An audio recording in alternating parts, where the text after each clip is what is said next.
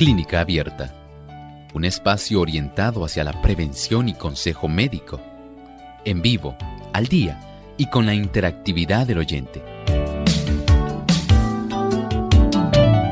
Clínica Abierta, poniendo al doctor a su alcance para un diálogo claro y honesto, porque nos importa su bienestar y salud.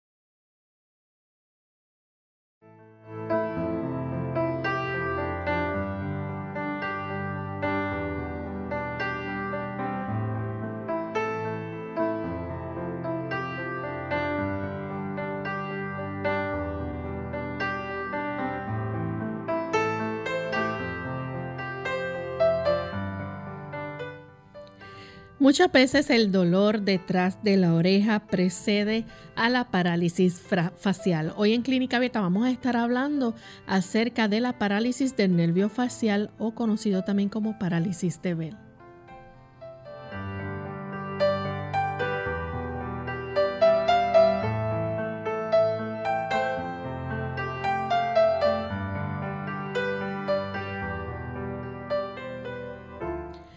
Cordial saludo a todos nuestros amigos de Clínica Abierta. Nos sentimos contentos de poder compartir en esta ocasión con cada uno de ustedes, esperando que puedan disfrutar del tema que tenemos preparado para el día de hoy. Damos la bienvenida a todos aquellos que ya se encuentran en sintonía a través de las diferentes emisoras que retransmiten Clínica Abierta. Hoy en especial saludamos a nuestros amigos de Uruguay que nos escuchan a través de Radio La Voz de la Esperanza 97.5 FM y en el norte 102.3 en Tacuarembo, Uruguay. Así que para ustedes un gran saludo también para los amigos que nos ven y nos siguen a través de las redes sociales por Radio Sol 98.3 FM en Facebook, aquellos que también nos ven a través del canal local 8.3 de Salvación TV y los amigos que nos ven a través del canal La Verdad Presente en Trinidad, Nicaragua. Gracias por sintonizarnos, sean todos muy bienvenidos. Y también queremos en esta hora dar la bienvenida al doctor Elmo Rodríguez. Saludos, doctor. Saludos cordiales, Lorraine. ¿Cómo se encuentra Lorraine? Muy bien. Qué bueno, gracias a Dios, muy bien. Saludos cordiales también al equipo de trabajo y saludamos cordialmente a todos los amigos que se dan cita hoy aquí en Clínica Abierta. Bien, pues vamos en esta hora a escuchar el pensamiento saludable para hoy.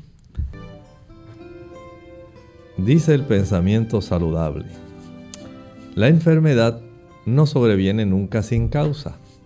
Descuidando las leyes de la salud, se le prepara el camino y se la invita a venir. Muchos sufren las consecuencias de las transgresiones de sus padres. Si bien no son responsables de lo que hicieron estos, es sin embargo su deber averiguar lo que son o no son las violaciones de las leyes de la salud. Deberían evitar los hábitos malos de sus padres y por medio de una vida correcta, ponerse en mejores condiciones. El aspecto de la responsabilidad personal, la responsabilidad individual. Es muy importante en el asunto de usted conservarse saludable. Y esto es algo indelegable. Nadie lo puede hacer por usted. Usted debe indagar, debe cuidarse, usted debe hacer todo lo mejor posible. El mantener su vista en la observancia de aquellos remedios que Dios ha provisto para que usted pueda conservar la salud es indispensable. Recuerde que usted se aleja de aquellos productos que son perjudiciales, perniciosos, tóxicos. Eliminamos el alcohol, el tabaco, el café, el chocolate, el té mate, el té verde. Esos productos que hacen daño lo vamos a descartar. Pero por otro lado, vamos ahora a ingerir una dieta, una alimentación que sea nutritiva, saludable, suficiente, cargada de los macro y micronutrientes, además de antioxidantes. Ingerimos una buena cantidad de agua y la utilizamos con mucha sabiduría sobre nuestro cuerpo también. El baño, la hidroterapia, muy importante. También tenemos el aspecto del descanso. Es imprescindible. 8 o 9 horas de descanso cada día. También el aspecto del ejercicio, todo lo que ayude a mover la sangre en una forma activa. Y si lo puede hacer al aire libre y al sol, mucho mejor. Puede incluso evitar hasta contagios innecesarios. Pero sobre todo, no olvide, Dios es el que cura. Mantenga una actitud de fe, una actitud positiva, una actitud donde usted ha entregado su vida al cuidado del Señor y Él se encarga de brindarle a usted no solamente la protección, sino también la reparación que su cuerpo necesita porque Él es el que hace que los mecanismos de reparación puedan realizarse de una manera eficiente. Y con este pensamiento entonces vamos a, dar inicio al tema que tenemos preparado para hoy. Hoy vamos a estar hablando acerca de la parálisis del nervio facial o conocido también como parálisis de Bell. Así que vamos a dejar entonces que el doctor nos diga de qué se trata, doctor, esta parálisis del nervio facial. Esta parálisis, en realidad estamos hablando de un tipo de situación donde le ha ocurrido mucho a las personas en algún momento de su vida, incluyendo personas jóvenes, donde parte de la cara se queda básicamente inexpresiva. Usted siente que está pesada la mitad de su cara, que básicamente no puede fruncir el ceño, no puede usted tener una expresión o hacer una mueca con su cara porque entiende que hay algo que está mal. Pero usted al mirarse en el espejo se asombra y dice, ¿qué me está pasando? ¿Por qué esta parte de mi frente, esta parte alrededor de mis ojos o sencillamente mi comisura bucal no está funcionando adecuadamente y hasta se me salen la saliva, las lágrimas? ¿Qué está ocurriendo? Bueno, usted está siendo objeto de este tipo de situación que es básicamente inesperada. Usted no sospechaba que esto iba a venir, pero se instaló. Doctor, ¿y qué se ha visto históricamente acerca de la parálisis de Bell? ¿Esto anteriormente era considerado otra cosa?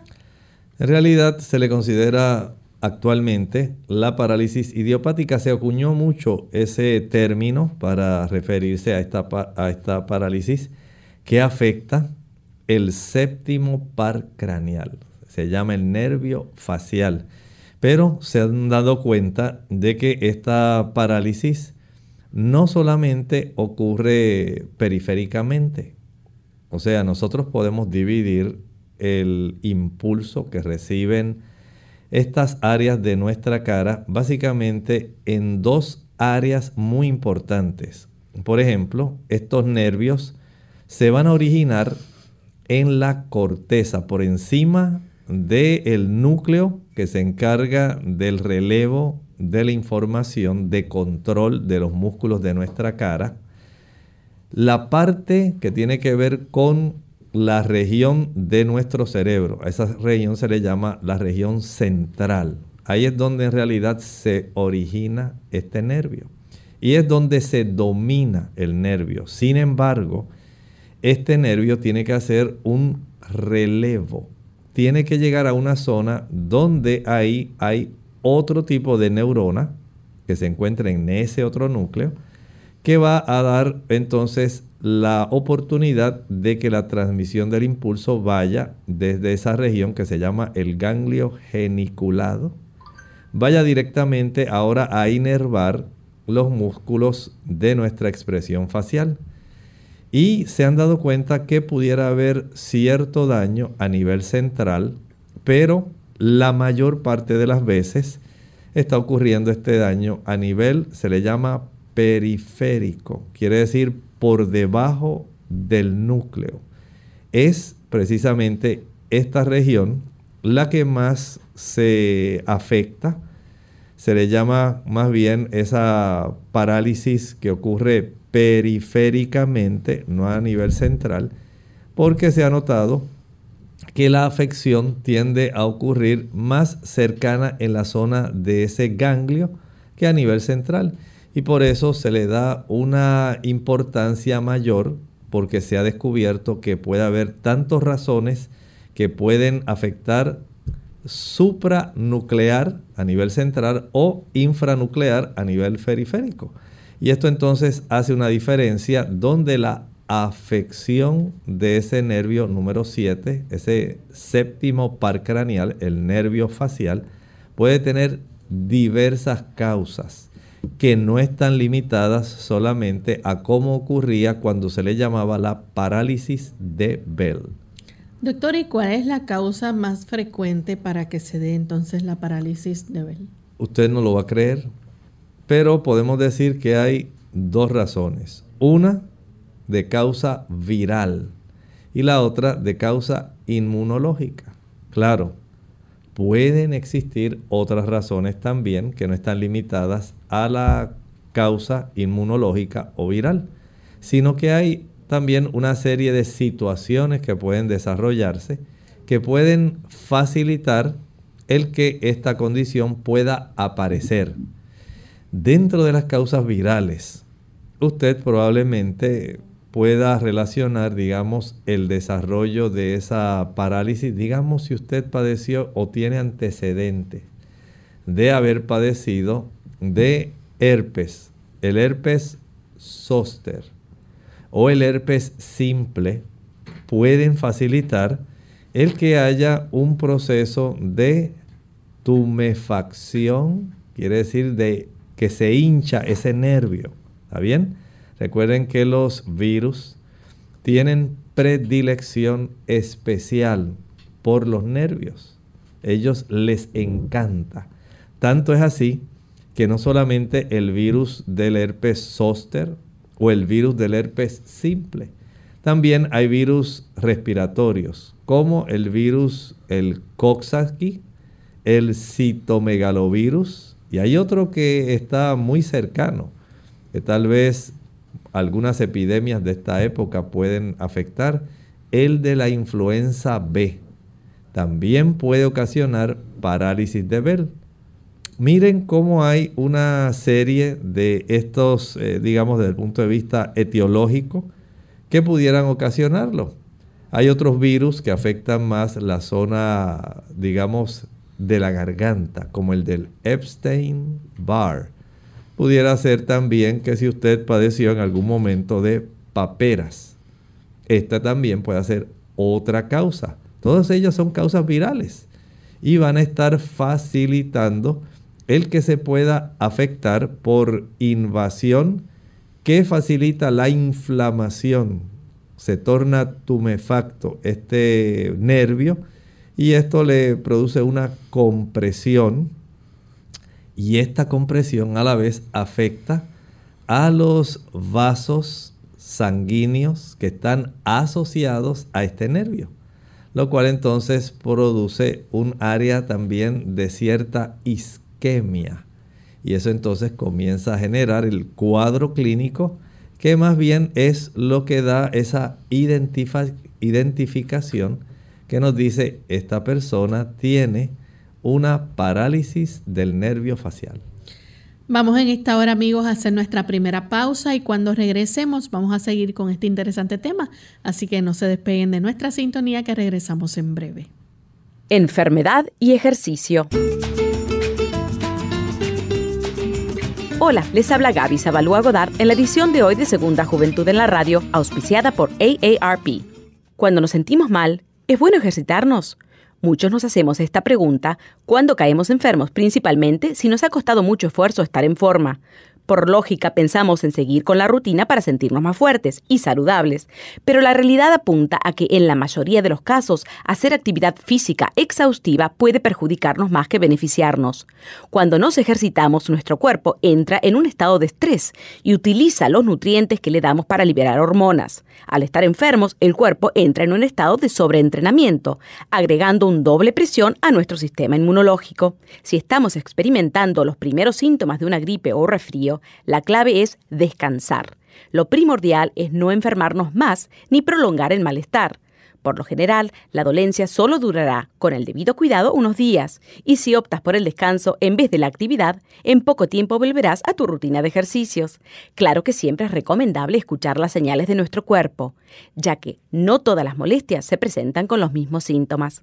El patrocinio de AARP hace posible nuestro programa. Para más información, visite www.aarpsegundajuventud.org www.aarpsegundajuventud.org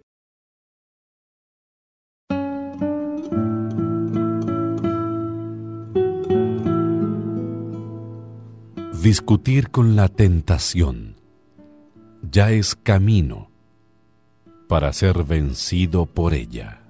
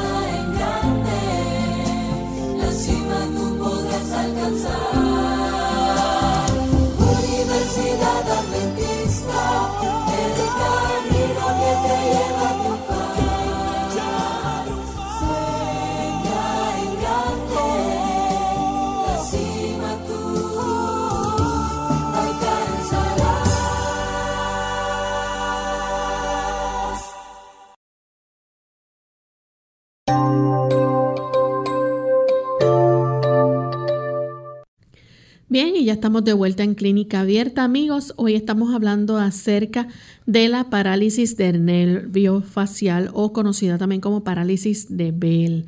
Y antes de la pausa, el doctor nos explicaba, ¿verdad?, cómo hay dos causas que pueden producir la parálisis de Bell o parálisis del nervio facial y habló acerca de la causa viral por causa viral o también puede ser por causa eh, inmunológica, ¿ya? Doctor, hablando acerca de la causa viral, ¿qué virus? Eh, usted nos mencionó algunos de estos que pueden estar relacionados y que pueden causar eh, el problema de la parálisis facial. Sin embargo, ¿hay alguna condición también que pueda producir lo que es la parálisis de Bell? Sí, si pensamos también en el aspecto inmunológico, por ejemplo, aquellas personas que padecen de la enfermedad de Lyme. Ahí no hay un virus. Esto es una, más bien se le llama una espiroqueta. Es otro tipo de microorganismo. Y este puede causar, por el efecto inmunológico, un tipo de afección a esa área. Hay otra condición también que no es necesariamente un virus, es la sarcoidosis. Esta condición también puede afectar el que la persona pueda sufrir este tipo de parálisis en realidad. Y esto pues por supuesto ya ahí pues tenemos que comprender que estamos cubriendo aproximadamente cerca del 50% de los casos cuando pensamos, por un lado, en la afección del sistema inmunológico, facilitando el desarrollo de esta parálisis del nervio facial. Y por otro lado, pensamos en la causa viral, que podemos decir es la más común de todas. Ya entre ellas dos tenemos más de la mitad de las razones por las cuales las personas desarrollan este tipo de parálisis, que puede ser en algunos casos total y hay algunos casos donde puede ser parcial. Por eso puede haber cierta variante, pero casi siempre puede entonces, desde el punto de vista médico, decirse que tiene esta hemiparesia facial. Bien, doctor, nos gustaría saber también cuando hay lesiones periféricas, ¿qué área del rostro se afecta? Bueno, podemos decir que tiende a afectar más, digamos, desde el punto de vista de la inervación. No exactamente lo que estamos hablando hoy, ¿verdad? De la parálisis de Bell. Cuando eh, ocurre este tipo de situación por debajo del núcleo, tiende a afectarse más la región inferior de la cara. Cuando es una afección central, tiende a afectar más la región superior de la cara, el área que tiene que ver con la frente, el área que tiene que ver con el ojo. Pero ya cuando hay un trastorno, vamos a decir ahora, como el que estamos eh, incluyendo en el día de hoy, este tipo de parálisis tiende más a afectar, aunque es, podemos decir, una afección del ganglio más periférico, va a afectar generalmente la del séptimo par craneal, va a afectar más la zona superior. Así que tenemos esta situación. Una cosa es la inervación y otra cosa es directamente la afección. Desde el punto de vista de inervación, la distribución para que los nervios se estimulen. A nivel central se encarga más del área facial y es generalmente contralateral la zona de nuestro cráneo que se encarga del control del área facial de la parte superior de nuestra cara tiende a ser la región opuesta.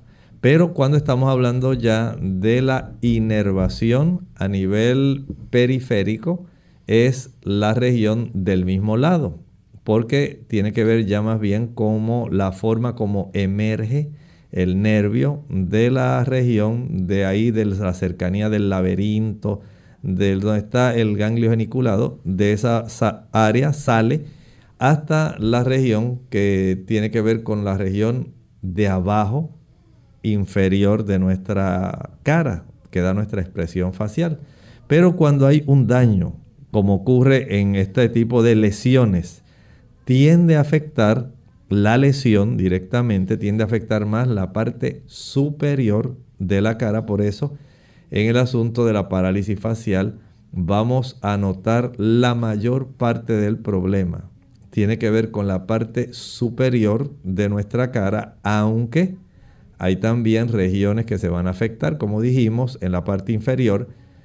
Y no tiene que ser una parálisis total, puede ser una parálisis parcial. así es. ¿Y esta parálisis se presenta con dolor? Bueno, sí, especialmente cuando la condición se está, digamos, desarrollando. Va a iniciarse un dolor que tiende a impactar más la zona de la porción petrosa del hueso temporal. Esa es la región que usted tiene exactamente detrás de su pabellón de la oreja.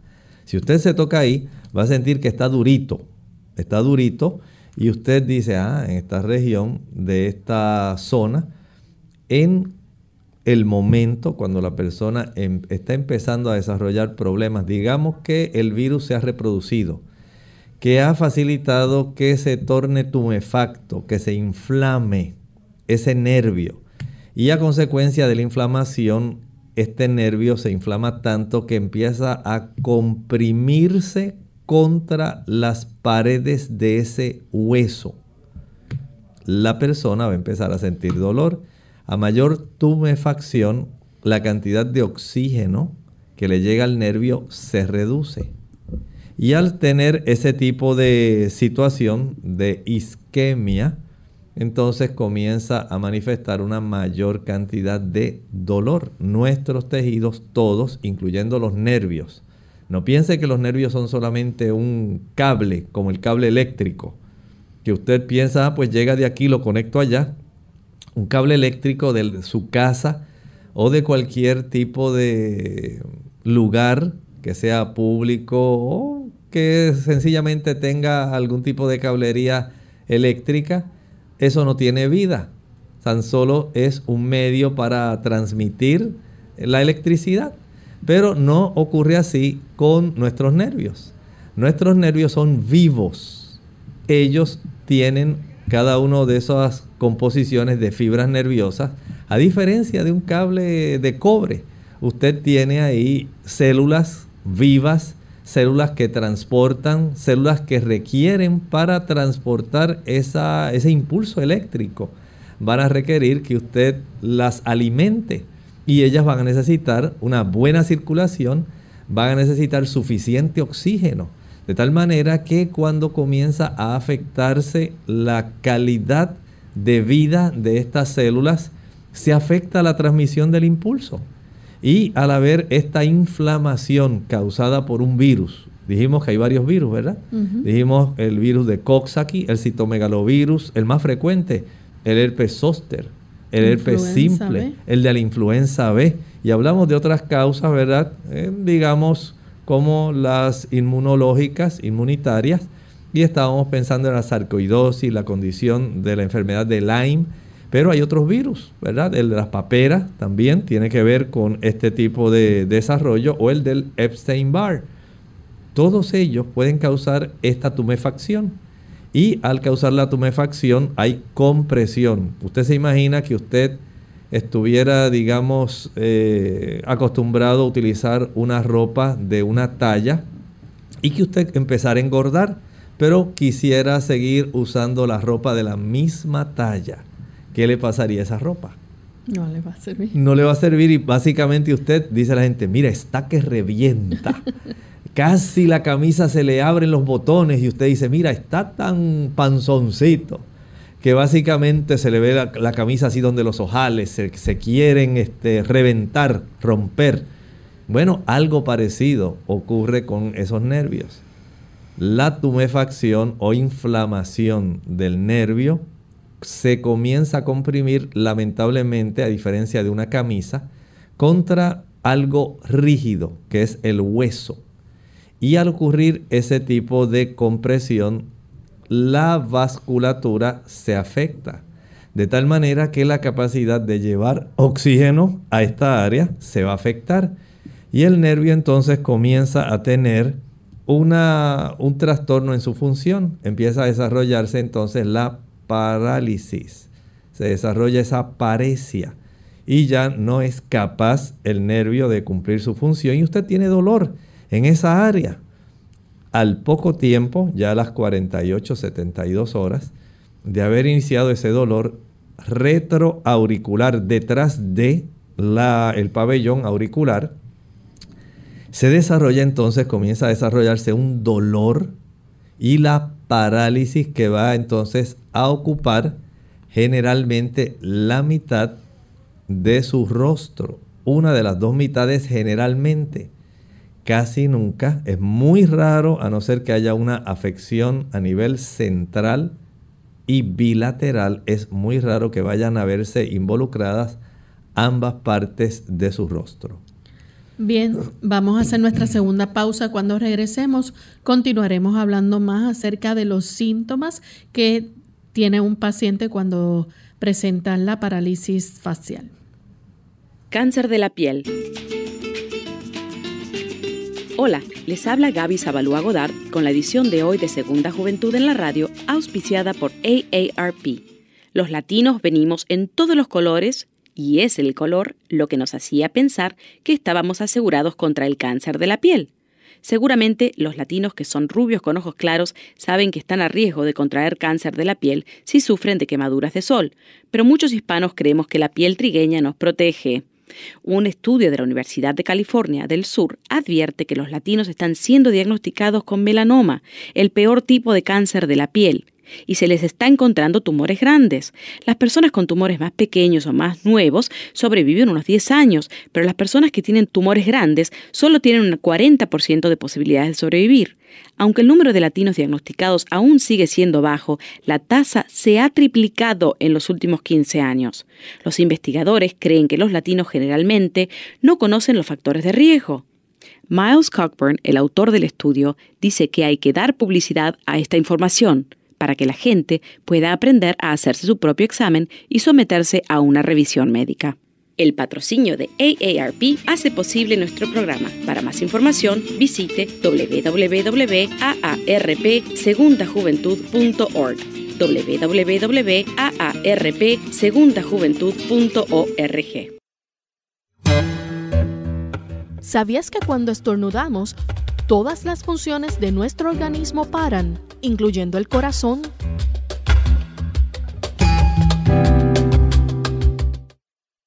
Clínica Abierta. Ya estamos de vuelta en Clínica Abierta, amigos, y hoy estamos hablando acerca de la parálisis de velo, parálisis facial. Y antes de la pausa, el doctor nos estaba explicando, ¿verdad?, cómo esto puede afectar ciertas áreas de la cara. Eh, no necesariamente tiene que ser toda la cara, puede ser parcialmente también que se vea afectada. Y esta persona puede llegar a presentar también dolor. Eh, doctor, ¿esto puede llegar a complicarse en horas cuando estamos hablando de una parálisis? Bueno, generalmente en la evolución de esta situación, después que se inicia ese dolor que tiende a afectar más la zona retroauricular, detrás de la oreja, unas 48 a 72 horas unos dos días a tres días después, ya entonces la persona siente algo raro. Dice, siento algo raro en la cara. Como que la siento así como rara, una pesada. No, no la siento igual. Y entonces la persona eh, nota, al mirarse en el espejo, que no puede fruncir el ceño. Y no puede hacer la expresión como cuando usted se asombra que levanta así Dice, no, eso no lo puede hacer, algo está pasando. Y nota que el ojo se le queda abierto y que le lagrimea. Ella no quisiera, pero el ojo le está lagrimeando.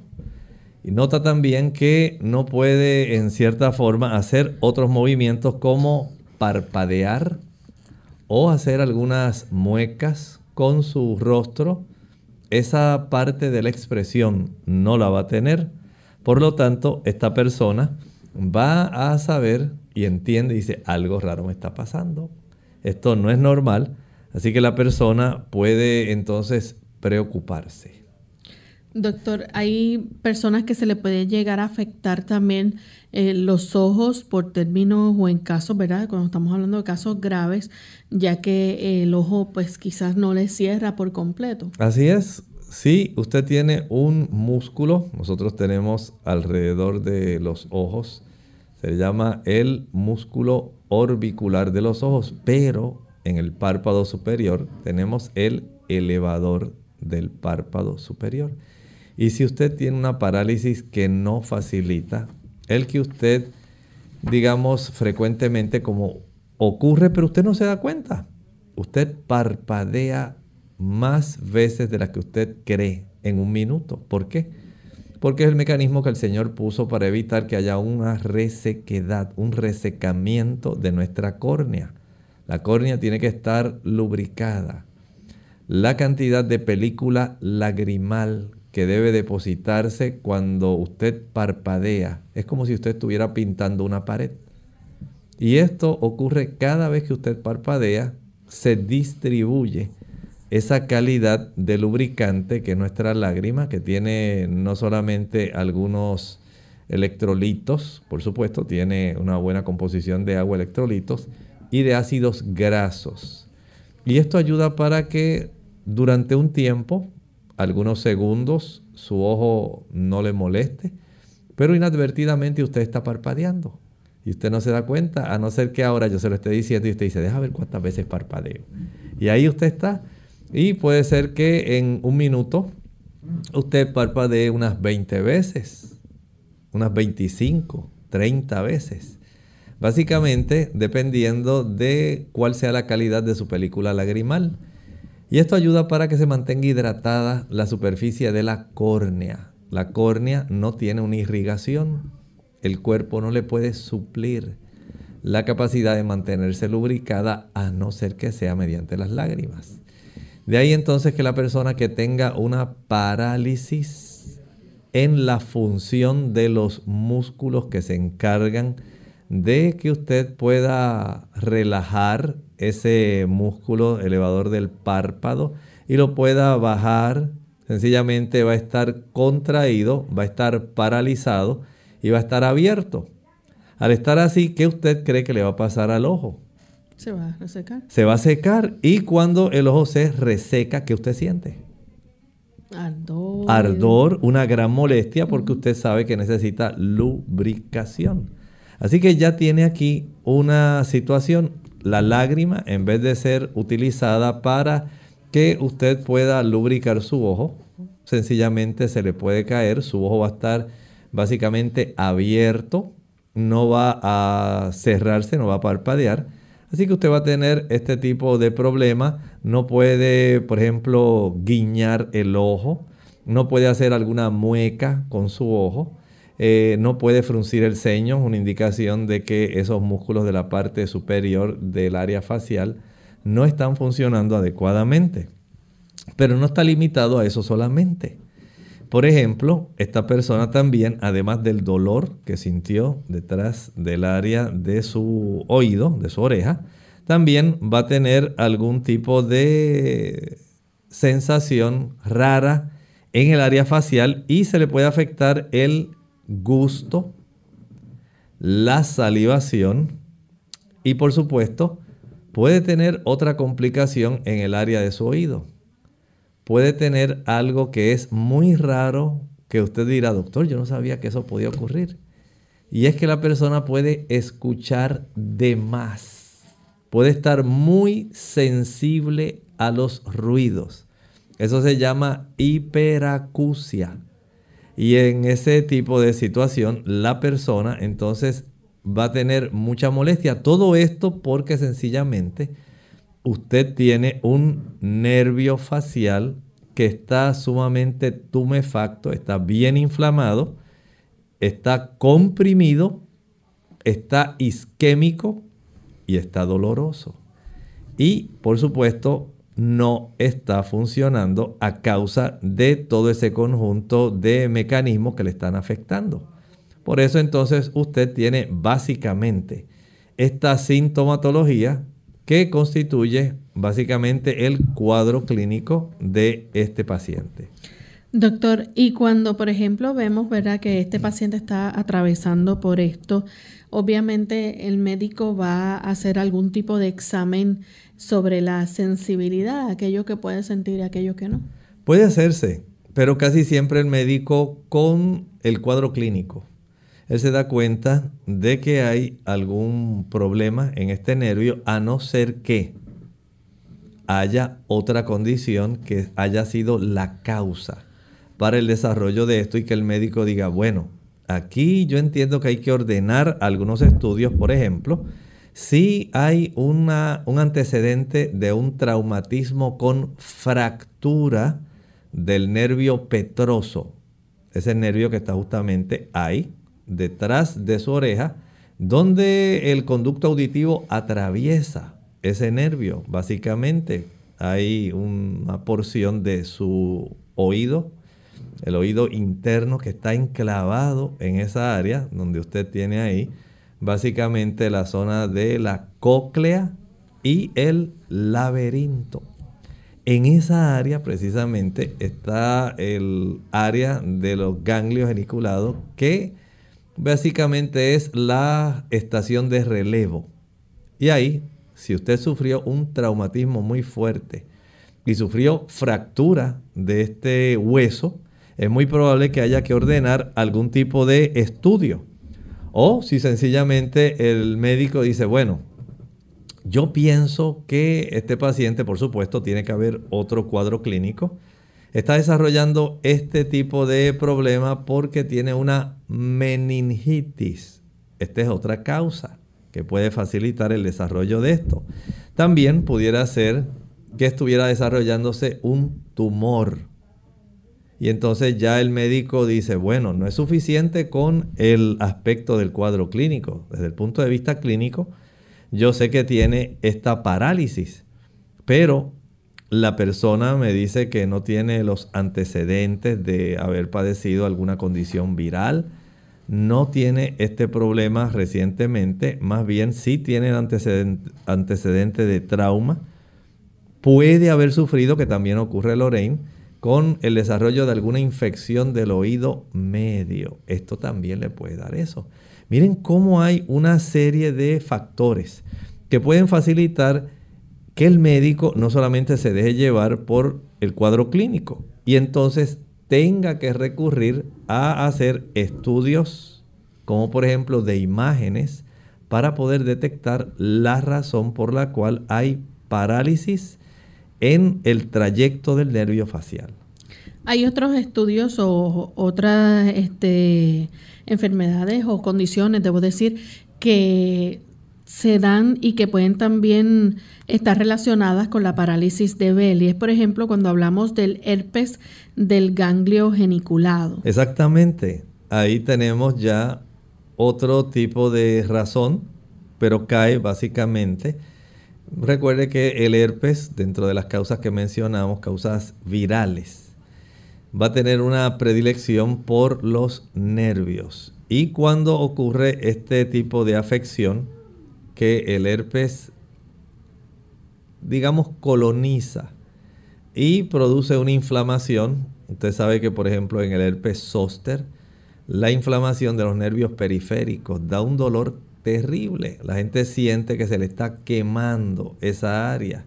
Y esto, pues, lamentablemente, eh, es algo bien triste. Ahora usted imagina eso que esté ocurriendo, afectando un nervio que está bien escondidito ahí dentro de una porción del hueso que está detrás de su oreja y que ahí comienza a inflamarse, porque es la estación de relevo.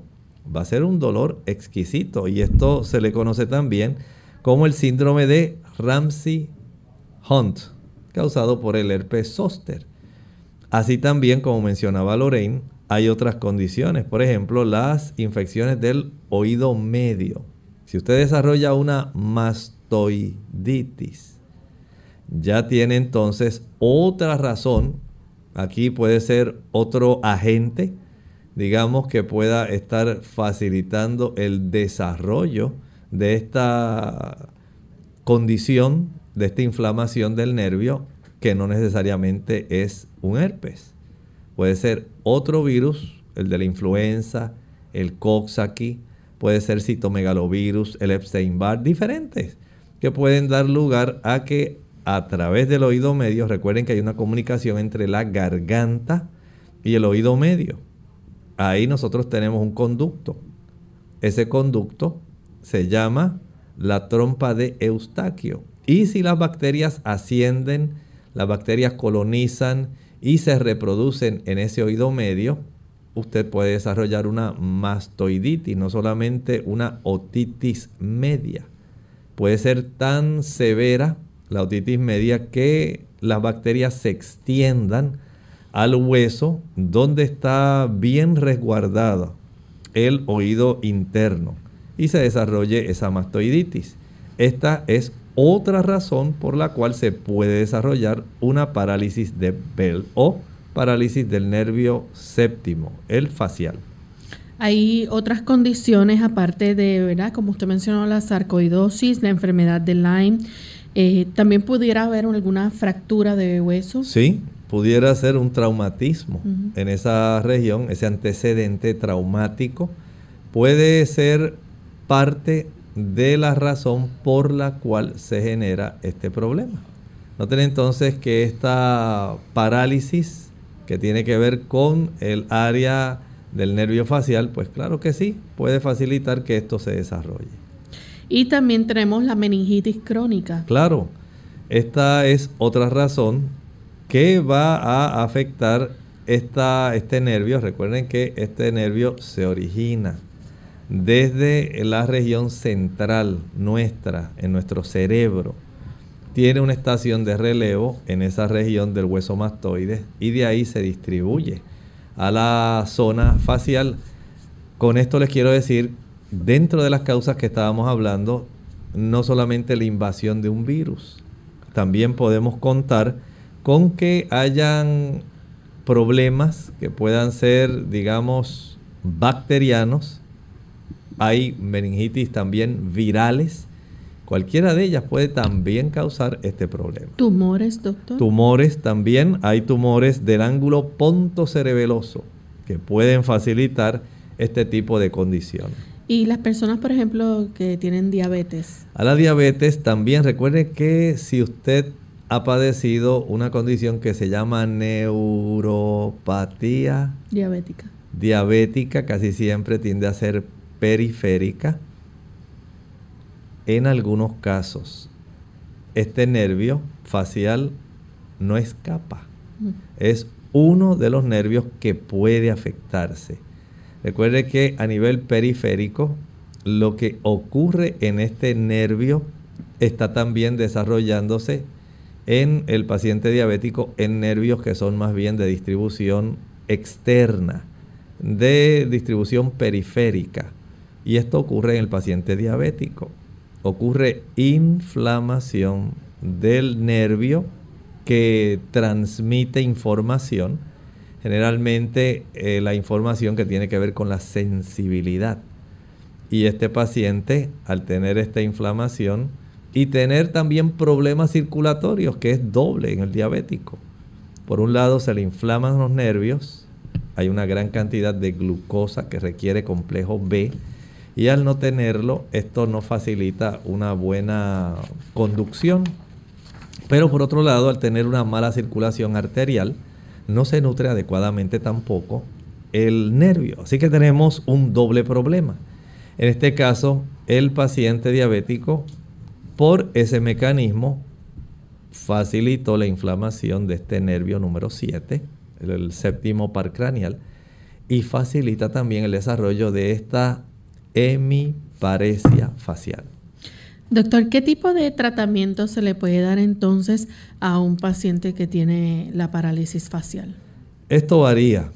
Varía. Recuerden que los casos de este, este tipo de afección no son en todas las personas iguales. Por ejemplo, si usted tiene esta parálisis de la región cercana al ojo y su ojo no cierra, usted necesitará usar un tipo de lubricante ocular que se llama lágrimas artificiales, ¿verdad? Usted va a requerir el uso de este tipo de lubricante para facilitar el que usted no tenga esa molestia porque eso sí es muy, muy molesto. En realidad, el que usted no pueda lubricar adecuadamente sus ojos. Por eso es que usted entonces tiene ahora que entender que el tener esta condición va a requerir, especialmente si usted ya se da cuenta que no puede cerrar su ojito. Es más, algunas personas para evitar el problema lo que hacen es con un pedacito de cinta adhesiva. Se bajan el párpado para que le cubre el ojito o en otras personas le ponen un parche para tratar de que el ojo se le quede cerradito, ¿verdad? Y no se le reseque. Porque es una incomodidad increíble. Tal vez usted en algún momento, una noche, se durmió y de momento se levantó con un ardor terrible en el ojo. Y despertó a su esposo, despertó a su esposa. Ay, ¿qué me pasa en el ojo? Siento como si tuviera un chile. Si me hubiera caído algo picante en realidad se resecó su ojo porque usted se durmió casi con el ojo abierto. No se dio cuenta, se reseca la superficie de la córnea y el ardor tan exquisito que usted sintió fue ese. De ahí en adelante, y ocurre más en las damas, una vez entran en la menopausia, tienen que usar entonces gotas lubricantes para evitar esa molestia. No es que la dama que entre en menopausia tenga que padecer de parálisis de nervio facial, pero en el nervio facial, al usted no tener la capacidad de cerrar su ojo, entonces el ojo se va a resecar. Hay que usar gotas lubricantes. Y esto es parte del tratamiento de esta condición. Proteger la córnea. Sí, hay que protegerla, hay que lubricarla, porque afortunadamente este tipo de parálisis sí es la idiopática, la que más ocurre, la que no se sabe, pero que se sospecha, que es más bien por causa de los virus o inmunológica, va a tener una evolución que al cabo hay personas que le puede durar un mes, dos meses. Pero hay personas que si utilizan un tratamiento de corticoesteroides, ese tratamiento acorta, especialmente si se hace dentro de los primeros días. Si ocurre el tratamiento del corticoesteroide, dentro de las primeras 24, perdón, 48 a 72 horas, es más fácil la recuperación. Recuerden que los esteroides hacen que se reduzca la inflamación. No está corrigiendo la invasión del virus, sino la manifestación que facilitó la inflamación del nervio. Y esta, al evitar esta inflamación, lo que hace es que el nervio no queda comprimido contra las paredes de los huesos se evita entonces el desarrollo de la parálisis. Entonces, desde ese punto de vista, podemos decir que los esteroides son útiles en estas personas. Usted se imagina un dolor de esa calidad en el área de la cara y la incapacidad entonces de usted tener la oportunidad de cerrar sus ojitos, de usted tener una expresión, de que usted se le afecte el gusto, de que usted este, básicamente no pueda salivar apropiadamente. O sea, son varias cosas que en este paciente pues se va a estar afectando y el paciente pues nadie quiere estar con este tipo de condición. Por lo tanto, también hay un procedimiento sencillo que usted puede utilizar y es la aplicación de compresas húmedas tibias sobre la zona facial, especialmente cuando se sospecha que hay este tipo de parálisis facial idiopática, cuando se sospecha que es más bien por causas virales, usted empapa una toalla en agua, la puede meter al microondas y la saca del microondas. Cuando usted de un calor que usted pueda tolerar, la aplica sobre el área donde emerge este nervio facial. Usted se la aplica directamente sobre la zona de la cara que está afectada y la cubre con una toalla seca. Eso hace que el calor húmedo se conserve más tiempo y facilita que la inflamación de ese nervio se reduzca. Vean cómo es útil la hidroterapia para facilitar que haya este beneficio. Usted sencillamente, repito, una toallita, no tiene que ser grande, una toallita pequeña, como las que se usan, toalla de mano, mm. la dobla, la empapa bien en agua, la pone a calentar, puede ser en el microondas o la sumerge directamente en agua caliente, pero tenga el cuidado de no quemarse sus manos.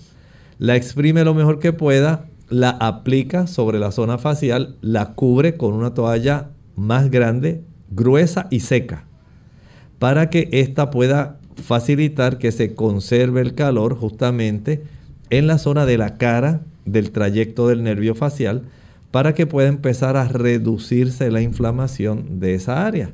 Así que ya tenemos básicamente dentro del tratamiento el que se pueda utilizar esto. Y si el médico dice, bueno, yo escuché que usted me dijo que usted había padecido ya de herpes zóster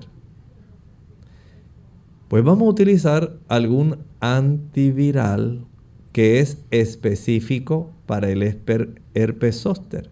Vamos a utilizar el famciclovir, el aciclovir. Hay medicamentos que son antivirales para el herpes. No es que este antiviral sirve para todos los virus. Exclusivamente para el herpes se encuentra que este tipo de productos son muy específicos. Y de acuerdo entonces a esa sospecha, entonces el médico le da el tratamiento, al igual que si fuera por otra causa. Si hubiera una meningitis, pues hay que tratar la meningitis. Si es que hubo una fractura, hay que trabajar con esa situación. Si es que hubo algún otro tipo de situación, la enfermedad de Lyme, hay que dar la doxiciclina. Si hubo problemas de sarcoidosis, hay que tratar la sarcoidosis. Porque podemos saber que si, por ejemplo, hay un tumor en el ángulo pontocerebeloso, pues hay que extirpar el tumor. O sea que no todo es el uso de los corticoesteroides, no todo es el uso del pañito húmedo. Hay que saber cuál es la causa que generó esa hemiparesia facial. Porque usted tiene el cuadro clínico. Y ojalá y no sea nada complejo, no sea nada así que sea preocupante. Pero, ¿y si fuera algo preocupante? ¿Qué usted va a hacer? Hay que trabajar con ese ángulo. Bien, amigos, ya lamentablemente se nos ha acabado el tiempo. Hemos llegado al final de nuestro programa.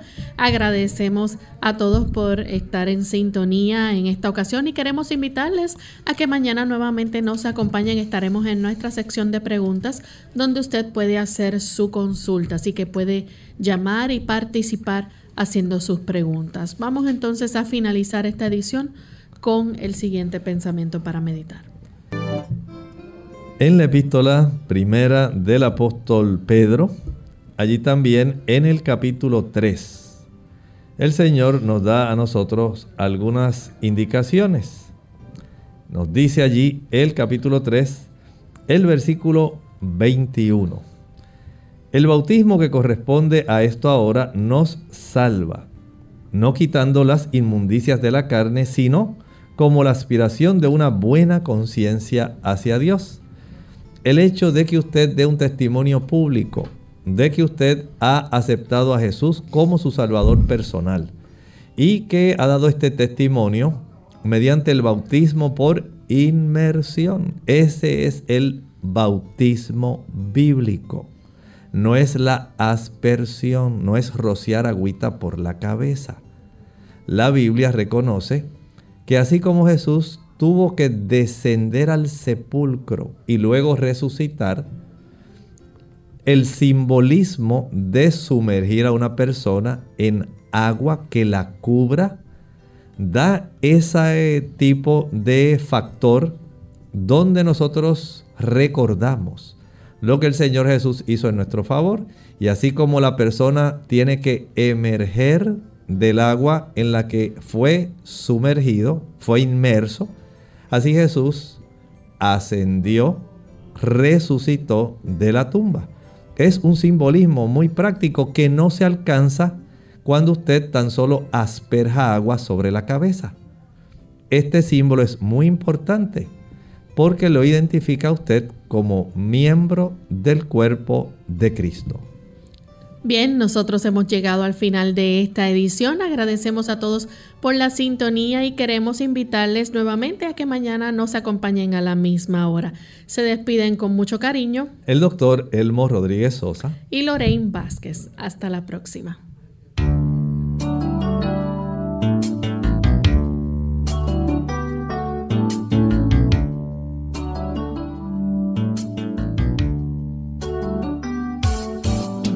Clínica Abierta. No es nuestra intención sustituir el diagnóstico médico. Antes de poner en práctica cualquier consejo brindado en este programa, usted debe consultar con su médico. Hasta la próxima.